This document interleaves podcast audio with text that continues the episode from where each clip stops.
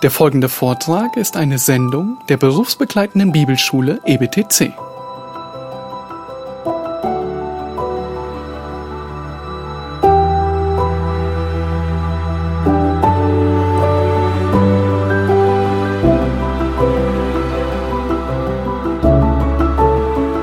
Den großen Fokus in diesen Versen legt Johannes auf die Ermutigung zum Gebet. Eine Ermutigung, die so wichtig ist. Warum? Weil wir wissen dürfen, dass Gott hört und weil wir wissen dürfen, dass Gott gibt, worum wir bitten. Diese zweite Gewissheit, sie ist eine großartige Zusicherung. Dein Gebet an Gott wird erhört. Aber was ist, wenn mein Gebet nicht erhört wird? Nun, es gibt zwei Möglichkeiten. Entweder es dient dir zum Besten und Gott hat es auf eine andere Art und Weise erhört, weil er als dein liebender Vater etwas anderes im Blick hat.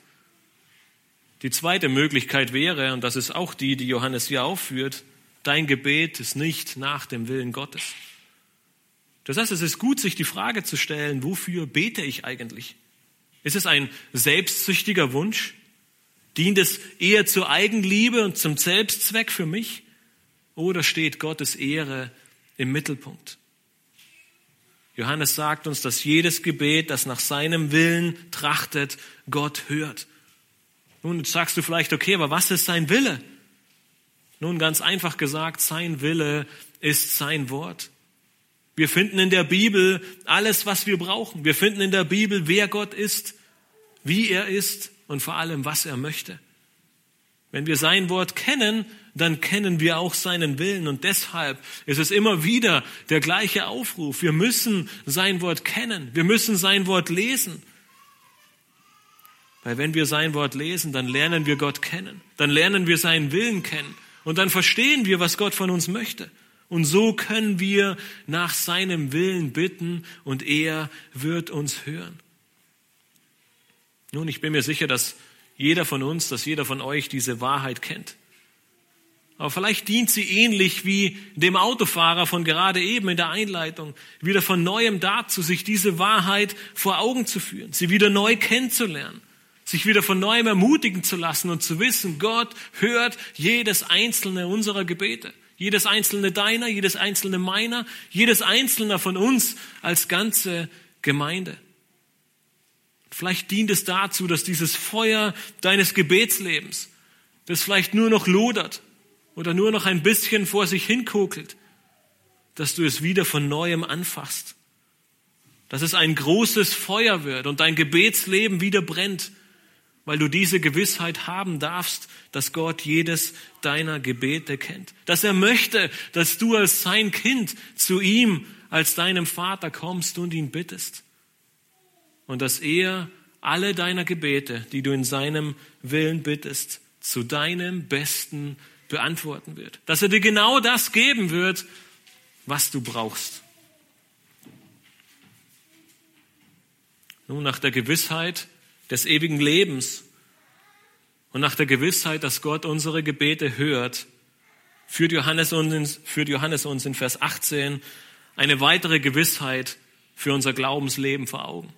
Johannes macht uns deutlich, dass wir als Gläubige frei von Sünde und dem Bösen sind.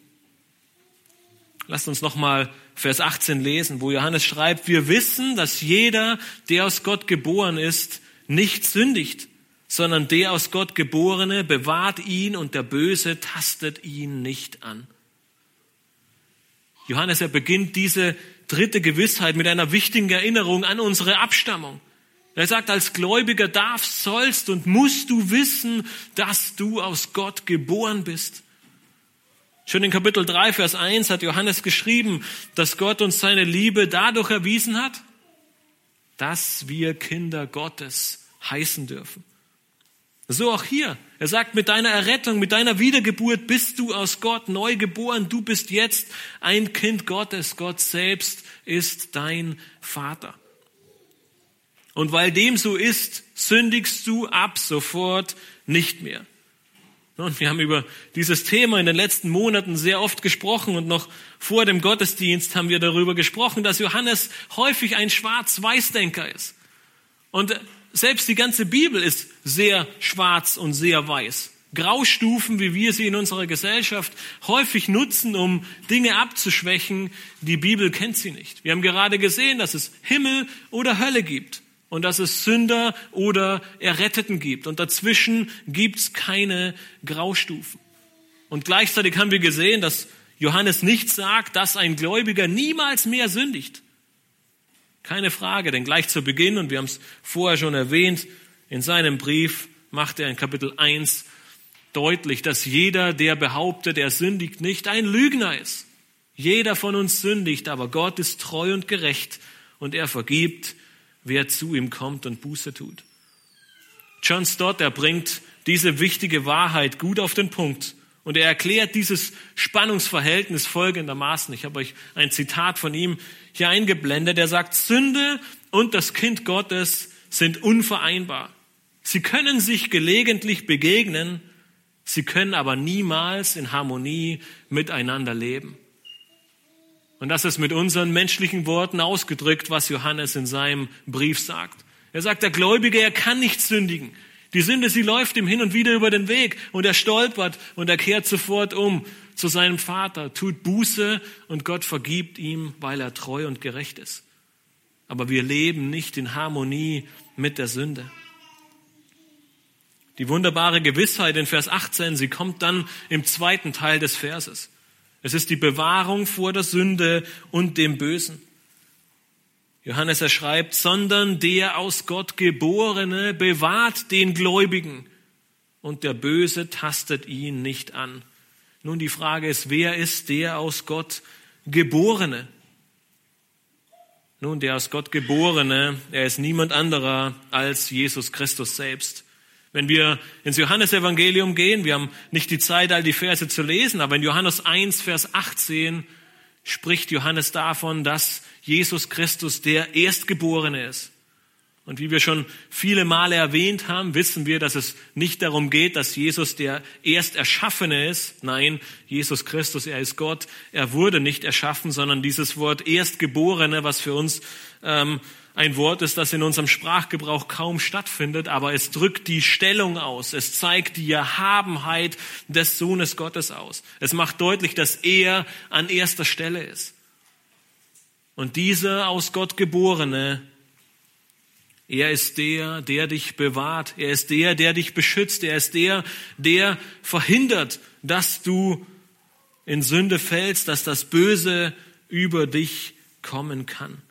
Jesus selbst, er wacht über dich. Er bewahrt dich vor dem Versuch Satans, dich auf schädliche Weise zu ergreifen oder anzutasten, wie wir es in unseren deutschen Bibeln lesen. Auch wenn Satan, und das lesen wir in der Schrift, die Gläubigen verfolgen möchte, auch wenn er versucht, sie vor Gott anzuklagen, immer und immer wieder vor dem Thron Gottes, so darf uns dieser Vers 18 die Gewissheit bringen, dass Jesus Christus selbst dich als sein errettetes Kind beschützt und den Einfluss Satans begrenzt, damit du nicht vom Bösen angetastet wirst. Durch diese dritte Gewissheit deines Glaubens darfst du wissen, dass es Gott selbst ist, der sich für dich einsetzt, der dich bewahrt, der dich beschützt und der dich frei macht.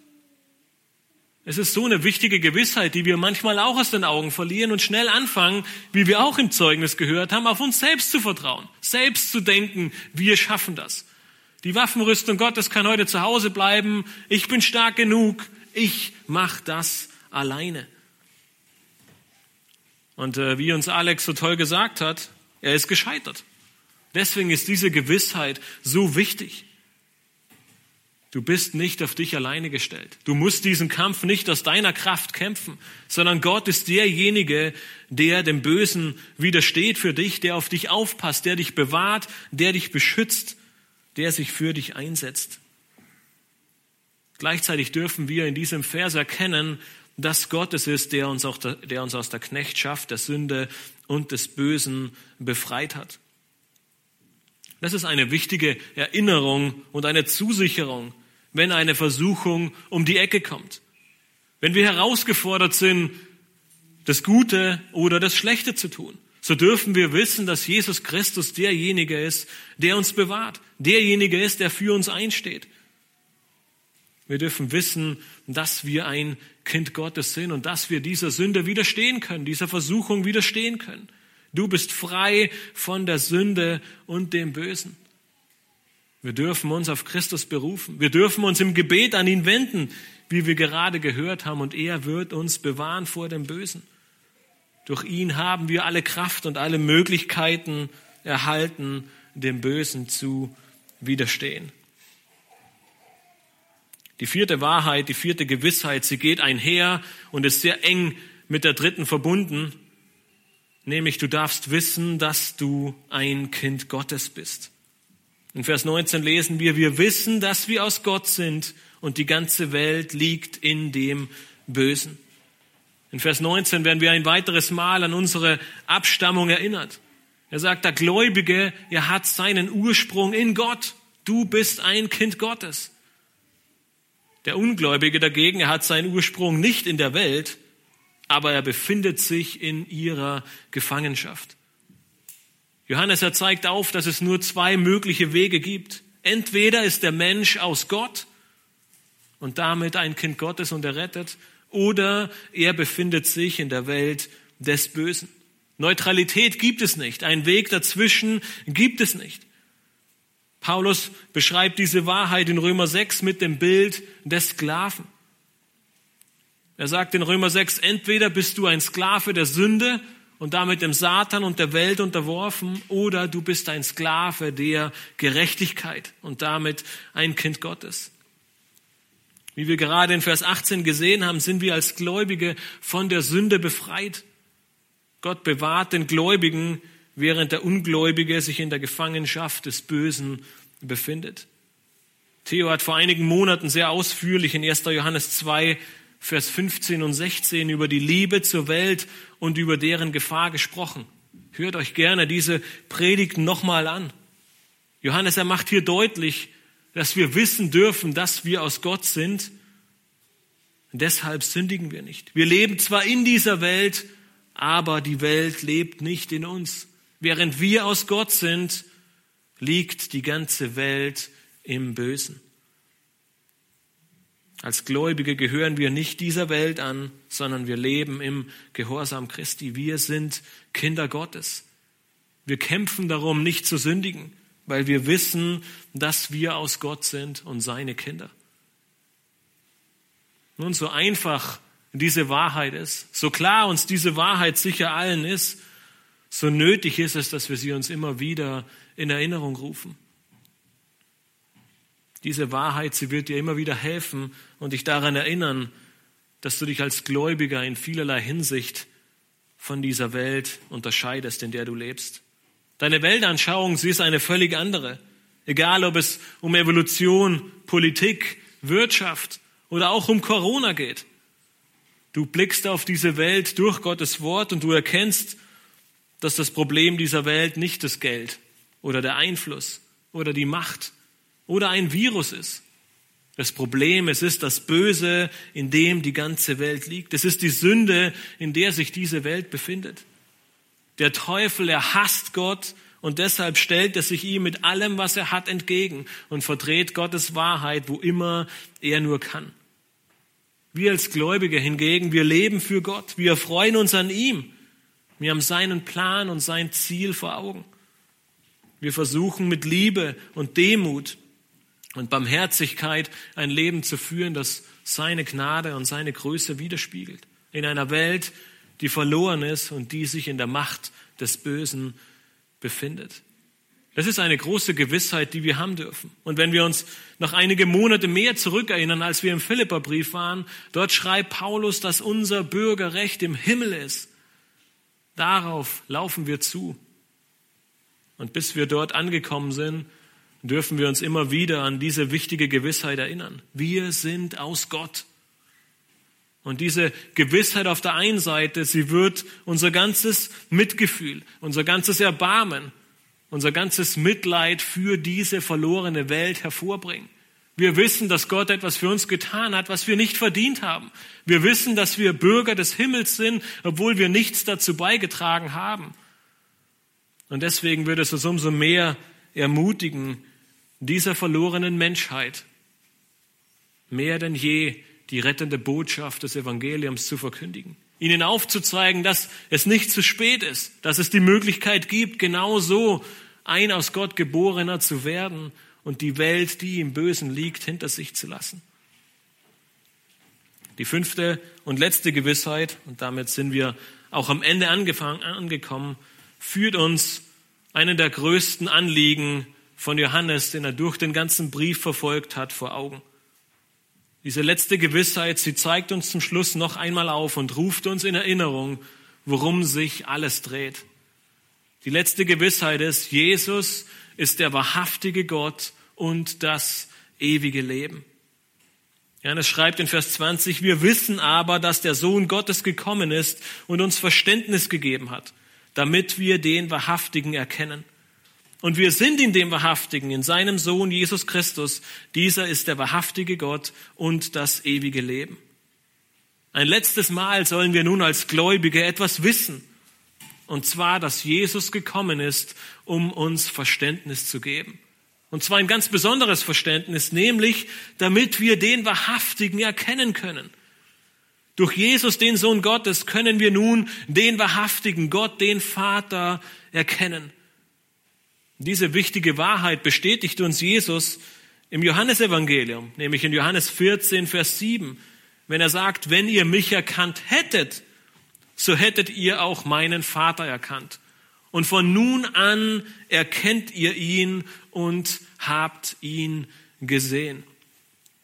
Durch sein Kommen hat Jesus Christus uns Verständnis gegeben. Wir dürfen nun den Wahrhaftigen kennen und erkennen. Aber nicht nur das, wir dürfen nun sogar in dem Wahrhaftigen und seinem Sohn sein.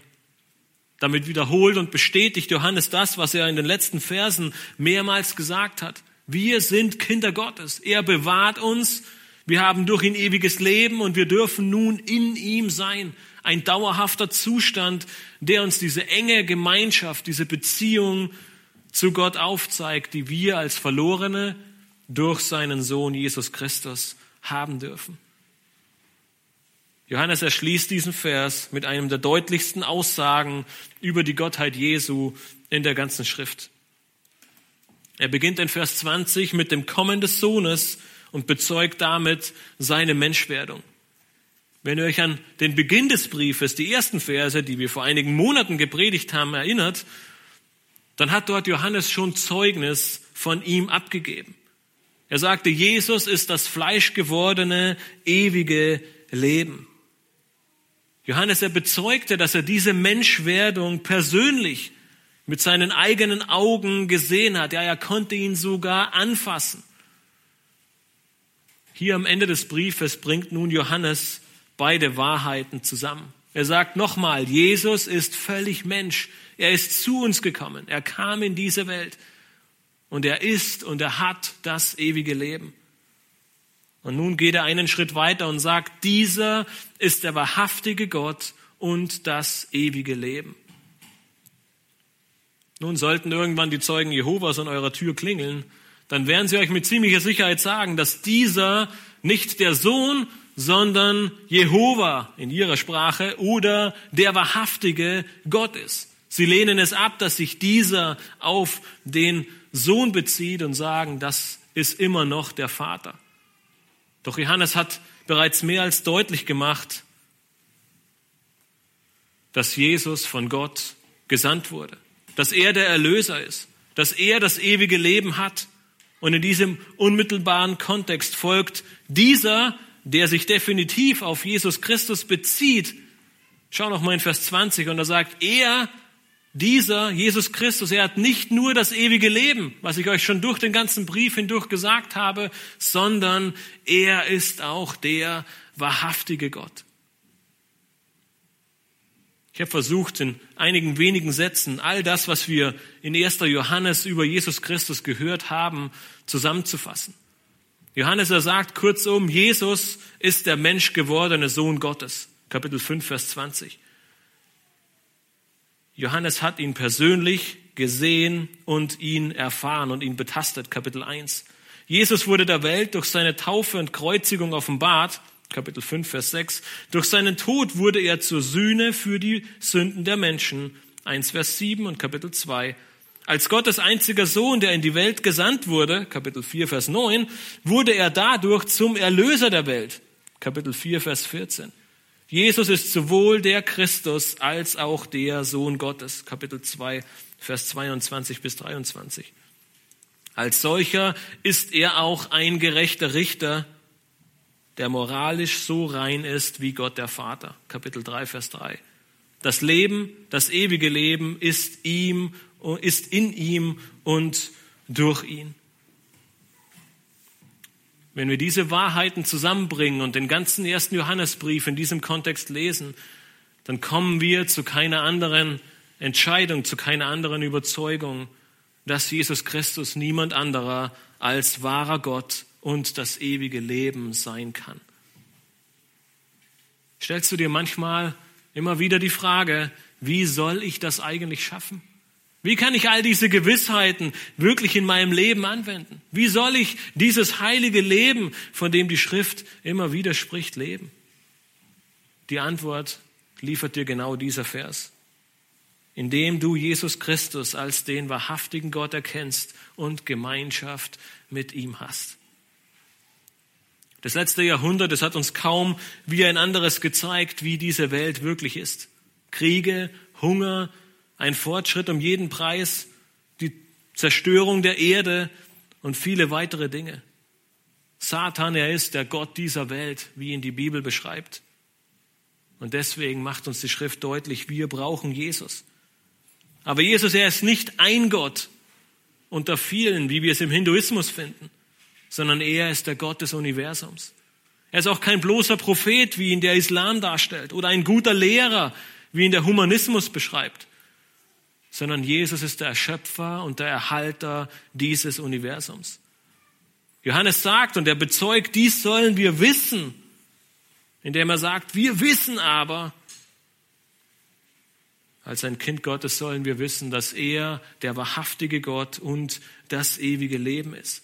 Diese Gewissheit, sie ist so notwendig, weil Johannes uns deutlich macht, dass Gottes Leben und Liebe nur in dem Maße durch uns fließen kann, so wie wir die richtigen Wahrheiten über Jesus kennen und auch glauben. Je schwächer unser Glaube und je schwächer unsere Erkenntnis ist, desto schwächer wird unser Weg mit Jesus Christus sein. Deshalb schließt Johannes seinen Brief auch mit diesen wichtigen Wahrheiten, mit diesen Gewissheiten, weil er uns vor Augen führen will, dass diese Wahrheiten, diese Gewissheiten fest in unserem Herzen verwurzelt sein sollen. Weil wenn sie das sind, dann werden sie dir Halt, dann werden sie dir Hoffnung, dann werden sie dir Zuversicht, dann werden sie dir eine Freude in deinem Glaubensleben schenken. Und mit dieser Freude, mit dieser Zuversicht, mit dieser Gewissheit kannst du ein Glaubensleben leben. Für Christus, für ihn. Und ein Leben, das ihm die Ehre gibt. Vielleicht ging es dir zu Beginn der Predigt wie dem Autofahrer, der sich nicht angeschnallt hatte. Als wir zu Beginn den Predigtext gelesen haben, dachtest du dir vielleicht, nun, das sind alles Informationen, alles Wahrheiten, die ich kenne. Keine neuen Sachen. Aber vielleicht hat dich dennoch die ein oder andere Wahrheit wieder von neuem umgehauen. Vielleicht hat dich die ein oder andere Wahrheit wieder dazu ermutigt, Gottes Wort ins Zentrum zu stellen und auf ihn zu sehen. Vielleicht kanntest du sie zwar, aber sie sind in deinem Leben etwas abhanden gekommen. Nun der nächsten Unsicherheit über dein ewiges Leben darfst und sollst und kannst du mit Zuversicht begegnen. Das nächste scheinbar nicht erhörte Gebet muss dich nicht zweifeln lassen. Die nächste Versuchung, die um die Ecke kommt, sie muss dich nicht durch die Windschutzscheibe schleudern. Denn du hast einen Sicherheitsgurt und dieser Sicherheitsgurt heißt Jesus Christus. Du kannst all deine Hoffnung, all deine Zuversicht auf ihn richten, weil er gibt dir ewiges Leben. Er erhört deine Gebete. Er befreit und bewahrt dich vor der Sünde und dem Bösen. Durch ihn bist du ein Kind Gottes, denn er ist der wahrhaftige Gott und das ewige Leben. Wenn du heute Morgen hier sitzt und von diesen Wahrheiten und Gewissheiten überwältigt bist und gar nicht weißt, wo du anfangen sollst, dann nimm dir die zweite Gewissheit zu Herzen und starte mit einem Gebet. Und du darfst dir gewiss sein, dass Gott dieses Gebet hören wird und dass du bekommen wirst, worum du bittest. Es ist Gottes Güte und sein Wunsch, dass wir diese Gewissheiten in unserem Leben haben und dass uns diese Gewissheiten zu einem Glaubenswachstum und zu einer Glaubensstärke führen. Wenn dir vielleicht also das Verständnis, die Kraft, die Freude, der Friede, die Glückseligkeit oder das überfließende Leben eines Gläubigen fehlt, dann geh in aller Einfachheit zu Gott. Bekenne deine Bedürfnisse, bekenne deinen Mangel in deinen Gebeten und Bitten und er wird dir geben, damit wir am Ende alle gemeinsam als Gemeinde wachsen dürfen zu ihm hin und voller Freude uns diese Gewissheiten vor Augen führen dürfen und voller Freude unseren Glaubenskampf kämpfen und mit voller Freude auf das Ziel zulaufen, nämlich Jesus Christus. Lasst uns am Ende gemeinsam beten.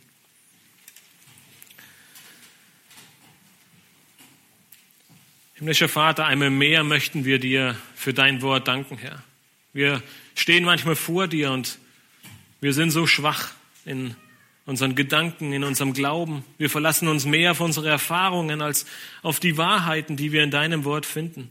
Und so ist es umso ermutigender, Herr, dass der Apostel Johannes am Ende seines Lebens diese wunderbaren Verse niedergeschrieben hat. Herr, diese Gewissheiten, die wir uns immer wieder in Erinnerung rufen dürfen, ja in Erinnerung rufen müssen um zu sehen, durch wen wir all das schaffen. Es sind nicht wir, es ist nicht unsere Kraft, nicht unsere Gedanken, nicht unsere Ausdauer, nicht unser Vermögen, sondern du, Herr Jesus Christus, hast all das für uns getan. Du bist derjenige, der uns ewiges Leben gibt. Durch dich dürfen wir wissen, dass Gott unsere Gebete erhört und sie beantwortet. Durch dich sind wir ein Kind Gottes, Herr. Du bist es, der uns vor der Sünde bewahrt und es nicht zulässt, dass der Satan uns ergreift, Herr. In all dem blicken wir auf dich und dürfen wissen, dass du der wahrhaftige Gott bist, Herr. Wir beten dich an und wir möchten dir in allem die Ehre geben, Herr. Amen.